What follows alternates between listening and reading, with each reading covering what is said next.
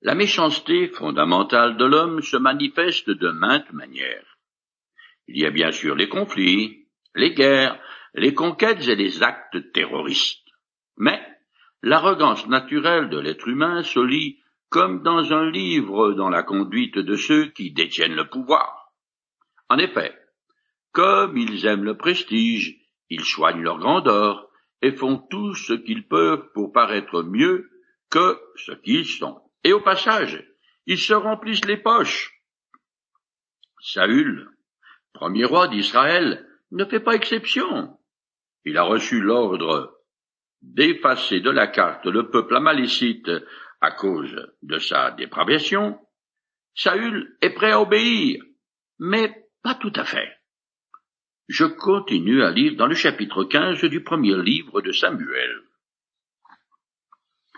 Saül mobilisa son armée et la passa en revue.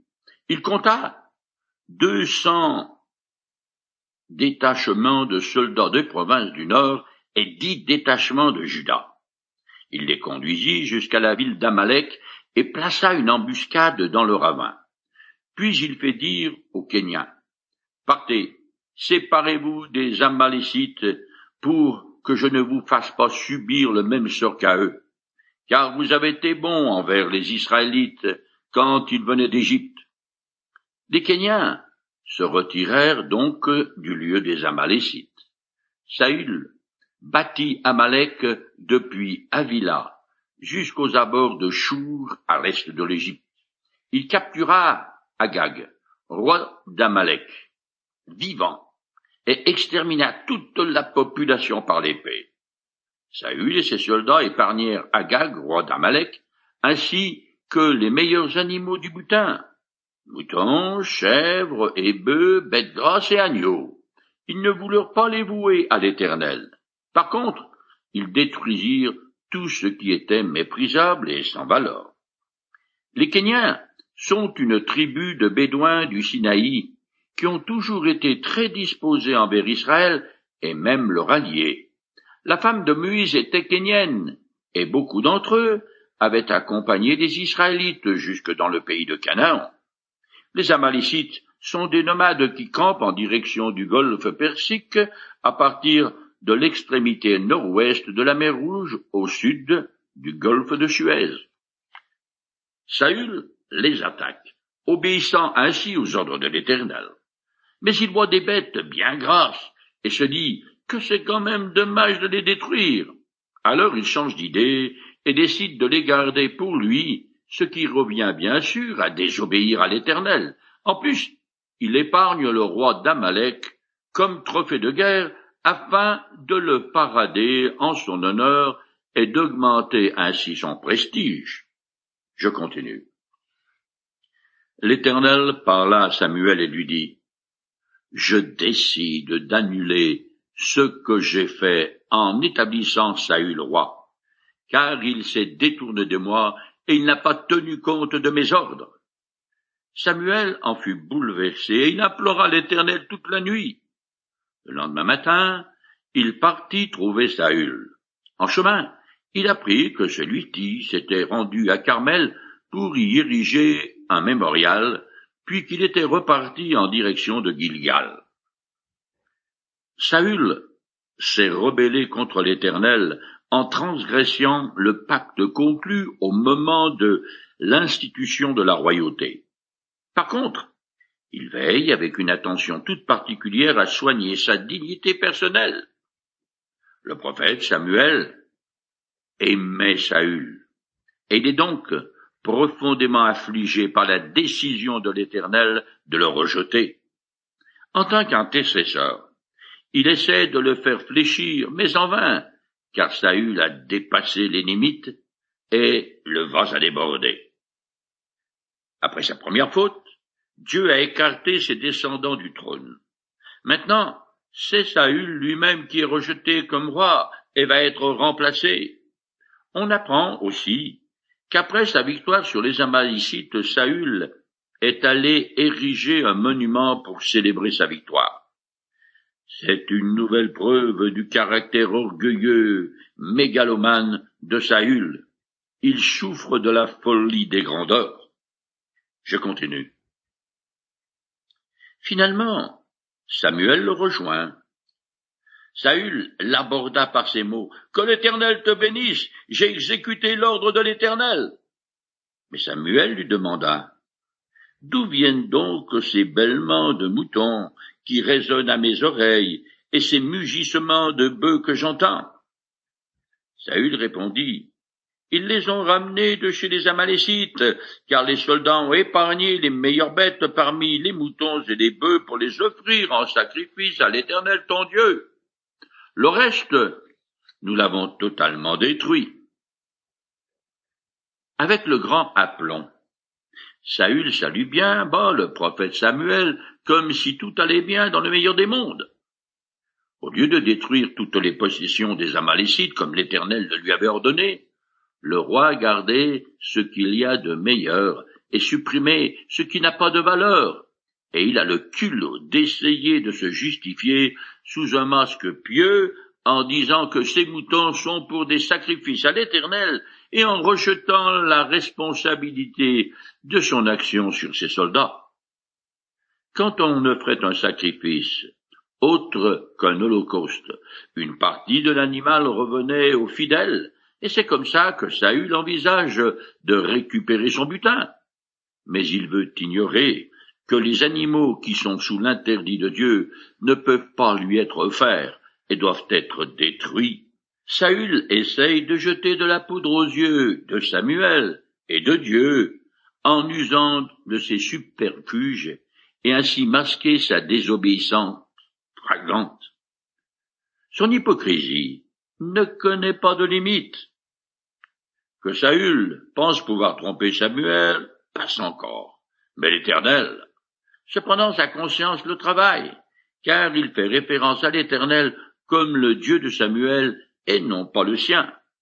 Sa façon de parler révèle l'éloignement qu'il ressent vis-à-vis de Dieu. Je continue en compressant. Samuel lui déclara, L'Éternel t'a envoyé en campagne avec cet ordre précis. Va et détruis les Amalécites pour me les vouer ce peuple de pécheurs en les combattant jusqu'à leur totale extermination. Alors pourquoi n'as-tu pas obéi à l'ordre de l'Éternel? Pourquoi as-tu fait ce qu'il considère comme mal en te précipitant sur le butin? Samuel répliqua, Mais si, j'ai obéi à l'ordre de l'Éternel, et j'ai accompli la mission qu'il m'avait confiée. J'ai ramené Agag, roi d'Amalek, et j'ai exterminé les Amalécites, mais les soldats ont prélevé sur le butin les meilleurs moutons et les meilleurs bœufs qui devaient être voués à l'Éternel par destruction, pour les offrir en sacrifice à l'Éternel, ton Dieu, à Gilgal. Saül persiste et signe. Son insolence est difficile à comprendre, sinon qu'elle prouve qu'il ne prend pas Dieu au sérieux. Je continue. Samuel lui dit alors, Les holocaustes et les sacrifices font-ils autant plaisir à l'Éternel que l'obéissance à ses ordres? Non, car l'obéissance est préférable au sacrifice, la soumission vaut mieux que la graisse des béliers. Samuel répond à Saül en dénonçant une vérité fondamentale, un principe qui transcende l'espace et le temps l'obéissance et la soumission à Dieu valent mieux que les rites, les actes religieux et les cérémonies. C'est le régime de l'ancienne alliance. Le reproche unanime des prophètes aux Israélites est de pratiquer un culte cérémonial dénué de spiritualité. La victime offerte à Dieu est un symbole qui doit rappeler à l'homme qu'il doit s'offrir lui-même. Samuel ne veut donc pas dire que les sacrifices ne servent à rien, mais qu'ils n'ont de valeur aux yeux de Dieu que s'ils découlent d'une attitude générale d'obéissance à son égard. N'importe qui peut offrir à une divinité la chair d'un animal tout en restant distant, sans y participer de cœur. Par contre, un culte spirituel, le seul agréable à l'Éternel, engage toute la personne du fidèle. Quelqu'un peut être bouddhiste sans connaître la personne de Bouddha. Quelqu'un d'autre sera disciple de Confucius en ignorant qui il était, et il en est de même pour un hindou ou pour tout adhérent de n'importe quel système religieux. Cependant, il n'est pas possible d'être croyant tel que le Nouveau Testament le définit sans avoir une connaissance personnelle du Seigneur Jésus-Christ, car le connaître, c'est aussi posséder la vie éternelle. D'ailleurs, lui-même a dit, la vie éternelle consiste à te connaître, toi, le Dieu unique et véritable, et celui que tu as envoyé, Jésus-Christ. On peut donc douter que Saül ait eu une foi personnelle en l'Éternel. C'est pour cela qu'il s'est montré indifférent, voire même arrogant à son égard. Je continue à lire le reproche de Samuel à Saül. Car l'insoumission est aussi coupable que le péché de divination, et la désobéissance aussi grave que le péché d'idolâtrie. Puisque tu as rejeté les ordres de l'Éternel, lui aussi te rejette et te retire la royauté. La divination est une pratique païenne considérée comme une offense grave contre Dieu. On sait que Saül avait fait disparaître de son royaume ceux qui la pratiquaient. Mais à la fin de sa vie, en désespoir de cause, le roi déchu y aura recours. En comparant la désobéissance au péché de divination et à l'idolâtrie, Samuel souligne la gravité de la faute commise par Saül. Par l'entremise de Samuel, l'Éternel vient de déposer officiellement le roi, s'aligner et lui-même sont rejetés. Dieu en a fini avec Saül, et bien qu'il va encore régner pendant quinze ans. Le prophète Samuel ne lui rendra plus jamais visite. Je continue. Alors Saül répondit à Samuel, J'ai péché, car j'ai transgressé l'ordre de l'Éternel et tes instructions, parce que j'ai eu peur de mécontenter mes soldats, et j'ai cédé à leur demande. À présent, je t'en prie, pardonne ma faute et reviens avec moi pour que je me prosterne devant l'Éternel. Non, répliqua Samuel, je n'irai pas avec toi, car tu as rejeté les ordres de l'Éternel. C'est pourquoi l'Éternel te rejette aussi et te retire la royauté sur Israël. Sois-en certain, celui qui la gloire d'Israël ne ment pas et ne se rétractera pas, car il n'est point comme un être humain pour se rétracter. Saül répéta, J'ai péché. Toutefois, en ce moment, je t'en supplie, continue à m'honorer devant les responsables de mon peuple et devant Israël. Reviens avec moi, et je me prosternerai devant l'Éternel ton Dieu. Les confessions de Saül sonnent fausses. Le pardon de Dieu ne l'intéresse pas outre mesure. Ce qu'il veut avant tout, c'est sauver les apparences. Et puis ici encore, il tente de se justifier en faisant euh, porter le chapeau à ses soldats. Ce n'est pas moi, c'est eux. Ce qu'il regrette, ce sont les conséquences fâcheuses de son action. Il me fait penser à Judas, qui a éprouvé du remords, mais ne s'est pas vraiment repenti, et ce n'est pas du tout pareil. Ce que Saül redoute, plus que tout, c'est une rupture publique avec Samuel, car elle affaiblirait inévitablement son autorité royale. Il veut avant tout nourrir son orgueil en observant un comportement pieux en public aux côtés de Samuel que tout le peuple respecte et reconnaît comme le prophète de l'Éternel. Samuel accepte alors de l'accompagner encore cette fois-ci, mais ce sera la dernière. Je finis le chapitre 15. À la fin, Samuel l'accompagna, et Saül se prosterna devant l'Éternel. Samuel ordonna, Amenez-moi Agar, roi d'Amalek. Celui-ci arriva d'un air content, car il se disait, Certainement l'amertume de la mort s'est éloignée. Mais Samuel lui déclara, Ton épée a privé bien des femmes de leurs enfants, à présent c'est ta mère qui sera privée de son fils. Et Samuel exécuta Agag devant l'Éternel à Gilgal, puis il retourna à Rama, et Saül resta chez lui. Samuel n'alla plus voir Saül jusqu'au jour de sa mort. Mais il était dans l'affliction à son sujet, parce que l'Éternel avait décidé d'annuler ce qu'il avait fait en l'établissant roi sur Israël. Ainsi se termine cette section du livre qui relate les premières années du règne de Saül. Le récit s'attache à souligner tout particulièrement l'échec et le rejet du premier roi d'Israël. En effet, même si le texte fait quelques remarques positives sur ce premier roi, tels que ses combats courageux et victorieux, le narrateur met surtout en avant le fait que Saül ne se montre pas du tout à la hauteur d'un roi serviteur exemplaire de Dieu. Son action s'avère souvent hâtive, inadaptée et marquée par l'orgueil.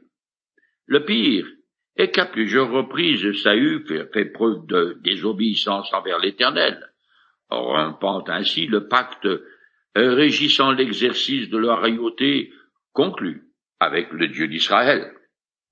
En le faisant roi, l'Éternel a accédé au désir du peuple, ce qui rend déjà son pouvoir problématique. Cependant, Saül a été averti que s'il se soumettait à Dieu, sa royauté serait affermie pour toujours. Malheureusement, il a voulu utiliser sa position pour son profit personnel. Alors, il a été rejeté. Les chapitres suivants vont préciser cette condamnation et décrire l'ascension de David, le troisième personnage important du livre. Depuis la fin de la conquête sous Josué, Israël, en tant que théocratie, est en faillite à tous les niveaux. La période des chefs des juges, celle des sacerdoces d'Élie, et enfin la royauté de Saül sont des fiascos. C'est sur ce fond d'échecs successifs qu'entre en scène le plus grand roi d'Israël. Maintenant que Saül est rejeté de manière totale et définitive, le chapitre 16 introduit David, le personnage principal du livre de Samuel. Le prophète reçoit l'ordre de partir à la recherche d'un futur roi d'Israël et qui est un homme conforme au désir de Dieu. La faillite morale et spirituelle de Saül n'a pas pris l'Éternel à défaut et par surprise, et ne l'a pas forcé à passer à un plan de rechange. La désobéissance de Saül lui donne simplement l'occasion d'appliquer ce qu'il avait de toute façon décidé de toute éternité. Jusqu'à là, il a permis que le peuple choisisse le roi de son choix.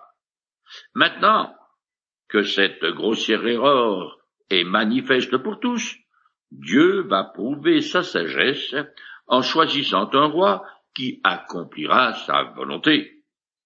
Je commence à lire le chapitre 16. L'Éternel dit à Samuel, Combien de temps encore vas-tu pleurer sur Saül, alors que moi je l'ai rejeté pour lui retirer la royauté sur Israël? Remplis ta corne d'huile, et va à Bethléem, je t'envoie chez Isaïe, car je me suis choisi pour moi un roi parmi ses fils. Bethléem est une ville de Juda à environ neuf kilomètres au sud de Jérusalem, connue aussi sous le nom d'Ephrata. Elle sera appelée plus tard la ville de David. Et c'est là, bien sûr, que naîtra le Christ. Isaïe, le père de David, est aussi appelé Jessé afin de ne pas le confondre avec le prophète Ésaïe, lui aussi appelé Isaïe. Il est facile de confondre tous ces noms propres. C'est pourquoi une bonne compréhension des Écritures demande du soin et de l'attention. Jessé, le père de David, est le petit-fils de Ruth et Boaz, et l'accomplissement de la prière des responsables de Bethléem lorsque Boaz accepta de prendre Ruth la Moabite pour épouse. Je lis ce passage. Que l'Éternel rende la femme qui entre dans ta famille semblable à Rachel et à Léa, qui, à elles deux, ont donné naissance à tout le peuple d'Israël. Puisses-tu toi-même prospérer à Ephrata et devenir célèbre à Bethléem.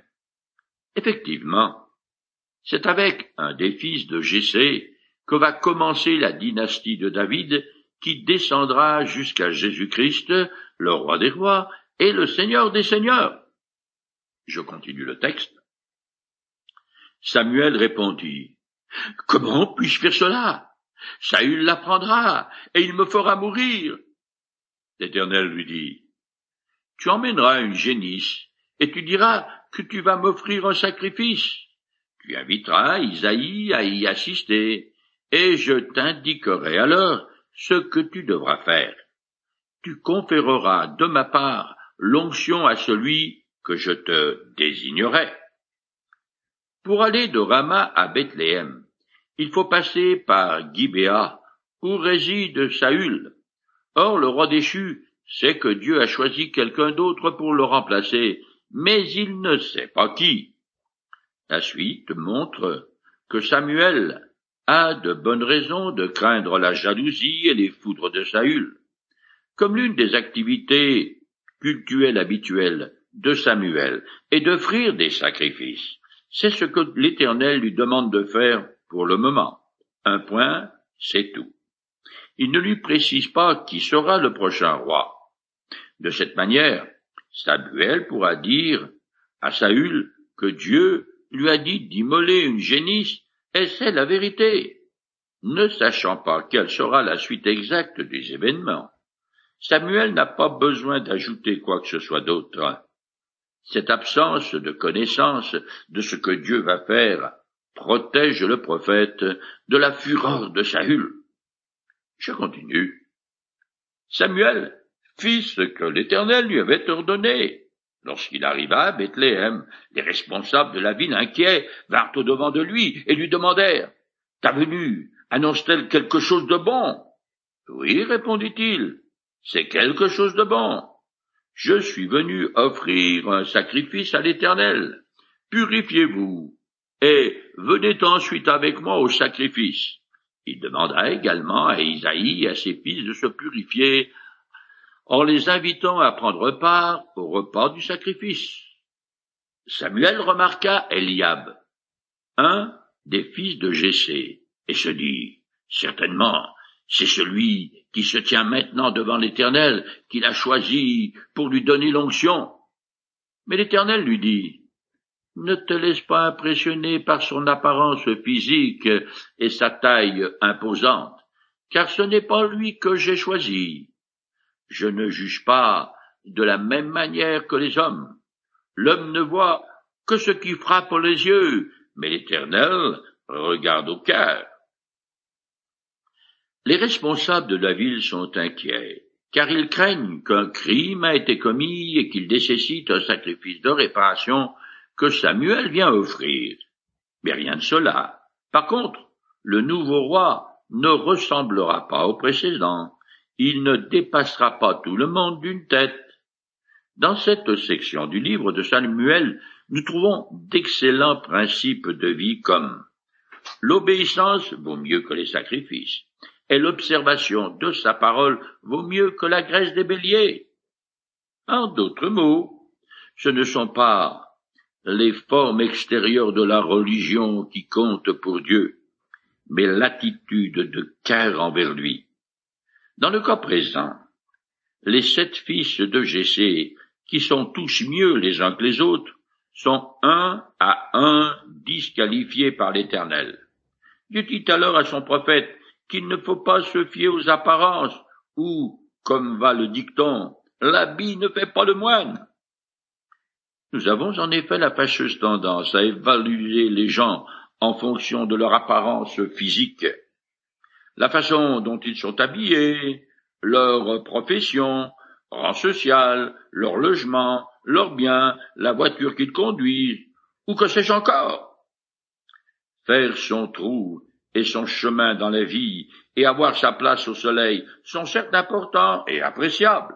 Néanmoins, tous ces acquis temporels s'évanouissent en fumée dès que je suis frappé par le malheur ou que la dame à la faux vient me prendre. Ça me rappelle la parole que Jésus a dite. Si un homme parvient à posséder le monde entier, à quoi cela lui sert-il s'il perd sa vie?